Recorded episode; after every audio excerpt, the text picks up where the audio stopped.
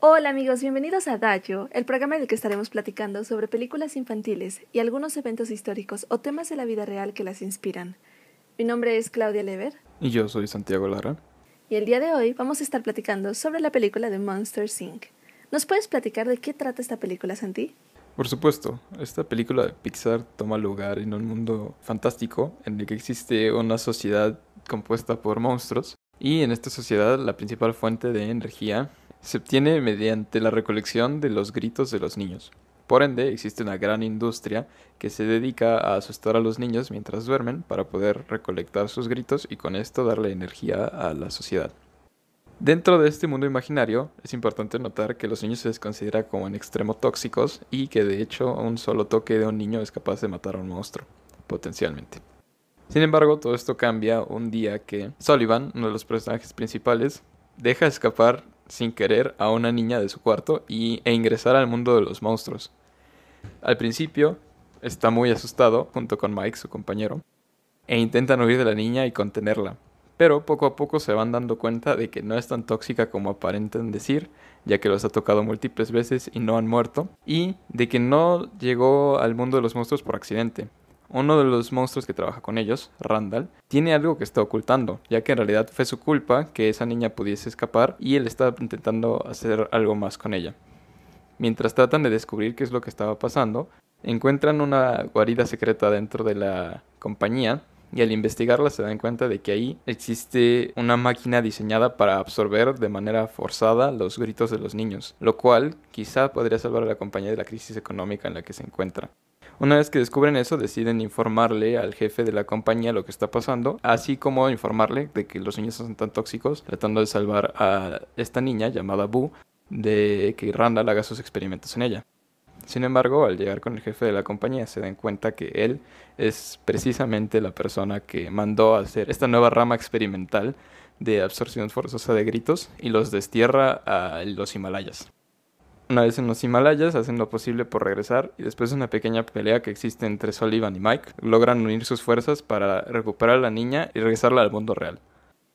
Durante toda la película se hace mucho énfasis en Monsters Inc. como la proveedora de energía a toda la sociedad de los monstruos.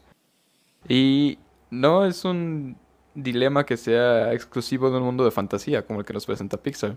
Cuéntanos, Claudia, ¿qué dilema parecido existe en nuestro mundo? Sí, claro. Nosotros ahorita lo que estamos viendo es que precisamente las energías que más utilizamos provienen de fuentes que no son renovables, como lo es el petróleo, que además de contaminar, pues ya se nos están acabando. Y justamente estamos en esta transición en la que estamos buscando implementar energías renovables. En la película, como bien nos mencionas, existe una crisis porque los niños ya no se asustan tan fácilmente. Esto pues nosotros lo escuchamos constantemente y es que todos hemos tenido algún abuelo, algún tío, alguna persona de generaciones atrás que nos dice, ay, estos niños de ahora. Y pues sí, los niños de ahora, al menos en la película, dejan de asustarse, lo cual presenta obviamente que exista esta escasez de gritos porque pues ya no tienen miedo. Sin embargo, en la misma película, por ahí de la mitad, vemos que existe alguna alternativa que son las risas. Y para el final de la película, esta es la fuente que se establece como la principal, esperemos que nosotros podamos llegar a un punto en el que las energías renovables que dejan de consumir al planeta, como se deja de consumir a los niños, puedan brindarnos lo que nosotros necesitamos e incluso más. Otro evento al que da pie esta escasez de energía es la corrupción. Y yo quisiera hablar tanto de corrupción de la persona como individuo y de la persona en cuanto a su relación con la sociedad. Y es que precisamente vemos que el dueño de la compañía está muy preocupado porque tiene a su mando a todo este corporativo, que por cierto es la única empresa que provee de energía a esta sociedad y pues precisamente al ser la única tiene muchísimo poder. Existió un escritor inglés muy famoso al cual se le conoce como Lord Acton y él tiene una frase que lee El poder tiende a corromper y el poder absoluto corrompe absolutamente. Esto lo vemos reflejado de dos maneras en la película, principalmente porque, como nos comenta el dueño del corporativo, su familia ha estado al mando de esta empresa por muchísimos años, generación tras generación. Si a esto le sumamos el hecho de que ahora están enfrentando una crisis, pues evidentemente el poder que ya tenían y que ya se les pudo haber subido a la cabeza desde tiempos atrás, se empieza a transformar porque entonces se tiene esta presión donde se tiene que hacer algo al respecto para mantenerlo, o más que nada para no perderlo. Esto, como nos comentaba Santi, da pie a que existan algunas otras prácticas más extremistas donde se busca reunir o poder obtener esta energía cueste lo que cueste. Y es que entonces se toma la medida de empezar a secuestrar niños y se les empieza a robar su poder vital para poder tener energía para las casas y para todo lo que se necesita aquí. En inglés es mucho más evidente notar esta relación precisamente con la frase que les mencionaba, y es que en inglés power, poder, se emplea tanto para el poder de una persona como autoridad o la influencia que pueda tener, como también la energía, la electricidad o la luz, que es como nosotros lo conocemos en español. Cuando se presenta esta alternativa, donde se tiene poder absoluto, energía, electricidad absoluta, mediante robar la energía vital de los niños, su poder de vida, es que entonces se puede mantener la influencia y la autoridad que se ha mantenido por todos estos años. Y pues una de las frases que más nos permite ver que este ser ya está totalmente corrompido es cuando menciona que hará lo necesario para salvar a la compañía y también cuando nos hace ver que la compañía va encima de todo, que es más importante incluso que la dignidad de estos niños o más allá, pues su vida. Pero hablando de eso, Santi, la corrupción sabemos que es algo que está presente y que tampoco es algo que sea necesariamente nuevo. ¿Tienes algunos ejemplos de, cómo se ha dado corrupción en el pasado y de las consecuencias que ha tenido? Por supuesto. Yo creo que la corrupción es tan antigua como la primera forma de gobierno humana. Si bien la tenemos muy presente hoy en día y estamos haciendo esfuerzos muy dedicados para combatirla, es algo que siempre ha acompañado a la vida humana y no parece que eso vaya a cambiar pronto. Si bien hay numerosos casos de corrupción dentro de las monarquías, por ejemplo, en las que se daban múltiples asesinatos y se usurpaba el trono de manera bastante común, solo hacía falta tener una pizca de sangre real para poder reunir un ejército y si derrotabas al ejército real te podías coronar como rey o como reina. Pero un caso mucho más cercano a lo que tenemos hoy en día, aunque irónicamente es mucho más antiguo, es el Imperio Romano. Ahora, el Imperio Romano ha sido uno de los imperios más trascendentes e importantes a lo largo de la historia. A partir de él, todos han querido ser Roma. Eh, la palabra zar, que es la palabra que se usaba para el monarca ruso cuando existía la monarquía en Rusia, viene de César. La palabra Kaiser, que es la palabra que usaban los monarcas prusos, viene de Kaiser, como se pronunciaría en inglés, César. Cuando los mongoles llegaron hasta Europa y conquistaron las partes de Europa que conquistaron, se autoproclamaron César. Cuando cayó el imperio bizantino, Mehmed II, Mehmed Izani, el conquistador otomano, se autocoronó César. Incluso Napoleón Bonaparte, cuando intentó conquistar Europa mediante su poderoso ejército francés, en la famosa autocoronación que tuvo, en la que arrancó la corona de las manos del Papa y se coronó solo, se autoproclamó César. Y si bien hay múltiples razones, militares, civiles, incluso geográficas, una de las razones principales por las que Roma prosperó tanto como lo hizo y se convirtió en un imperio que duró más de mil años era su forma de gobierno. Roma era una república y por ende tenía un senado, un senado que todos hemos visto aunque no le prestamos mucha atención. En los SPQR que están distribuidos a lo largo de la historia significan Senatus Populus Ques Romanus y se refieren al Senado romano una institución que aunque es muy antigua, tiene una forma parecida a las instituciones de hoy en día, por lo menos más parecida que una monarquía. Ahora, tener un Senado era impresionante políticamente, pero también se prestaba mucho a la corrupción. Cada uno de los integrantes del Senado tendía a velar por su propio bien, y por ende las campañas militares y las campañas de extracción de recursos solían dirigirse con base en cuántos miembros beneficiaría la campaña, en vez de qué tanto beneficiaría la campaña al Imperio Romano. Poco a poco el poder del Senado fue deteriorándose debido a esta corrupción, peleándose mucho entre ellos, asesinando a un par de césares ya que no estaban de acuerdo con ellos. E incluso Roma tuvo un periodo llamado el periodo de los Trece Tiranos, en que la corrupción era tal que el Senado reconocería a cualquier poderoso militar que se autodeclarase emperador, y por ende cualquier persona que tuviese poderío militar podía simplemente derrotar a los guardias que existía y autodeclararse emperador, y, mientras mantuviera felices a los senadores, podía considerarse como el emperador legítimo de Roma. Esta debilidad llevó con el tiempo a que el imperio se desintegrase. Pero no es el único imperio que padeció gracias a esto.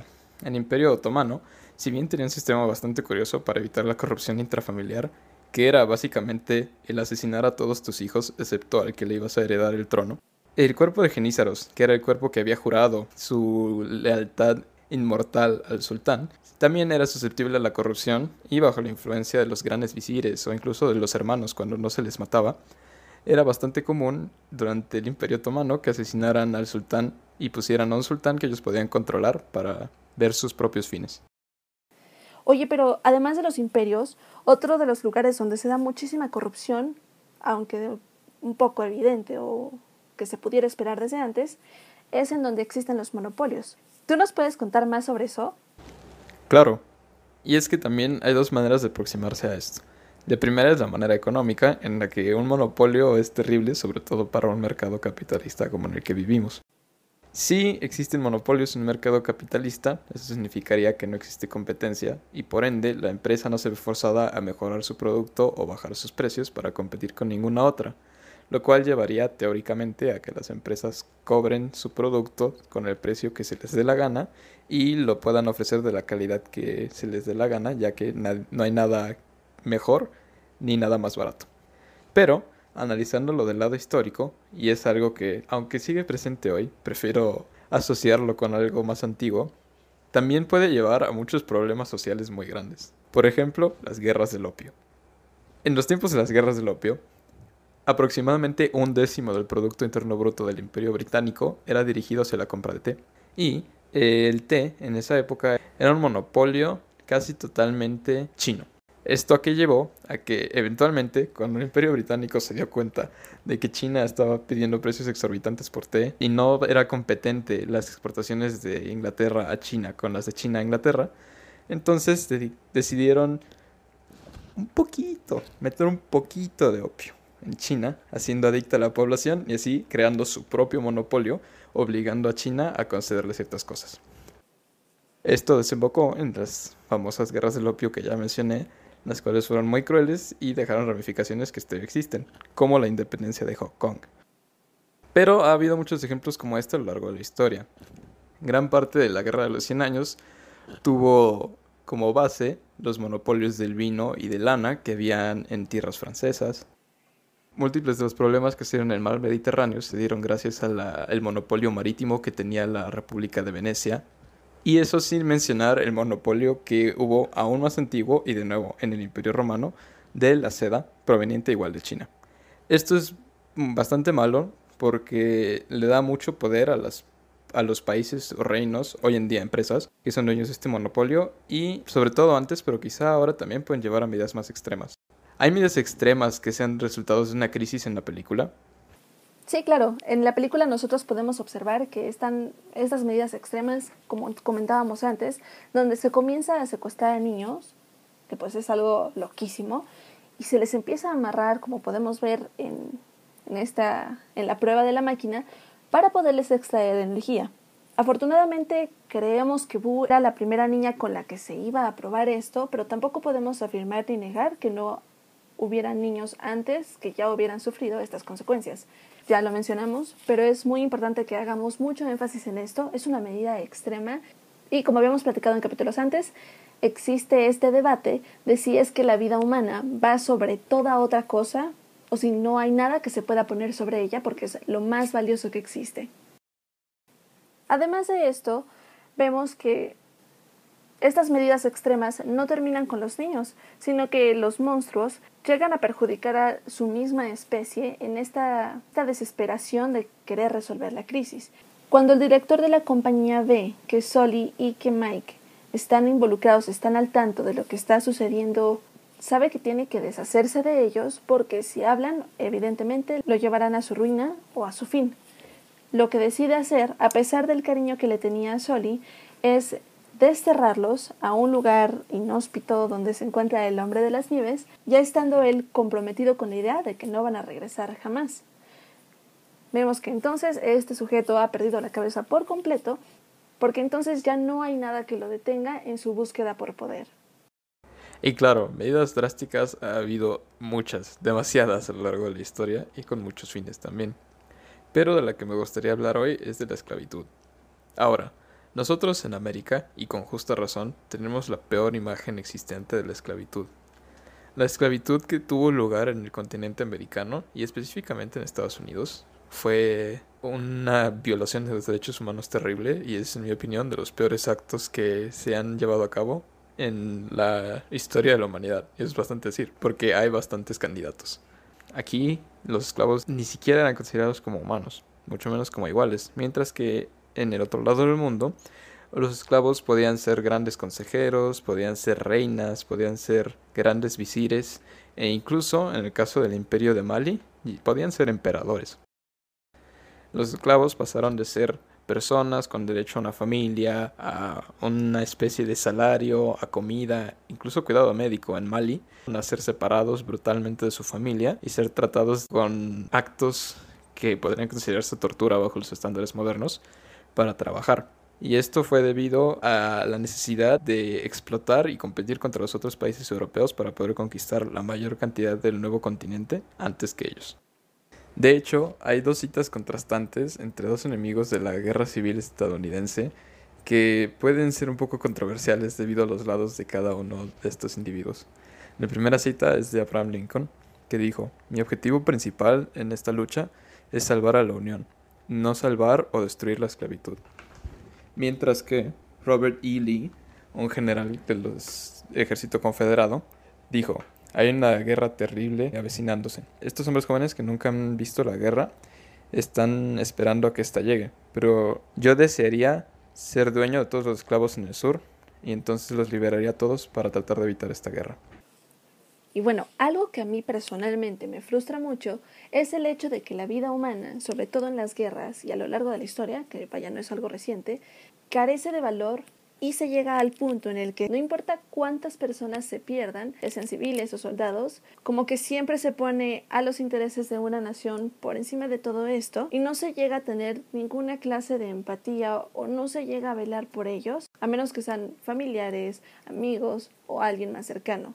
Retomando lo que nos comentaba Santi acerca de estas dos posturas controversiales y sumando esto de cómo es que somos insensibles algunas veces hasta que nos toca vivirlo de cerca, yo quisiera mencionar que en la película esto también lo vive Soli.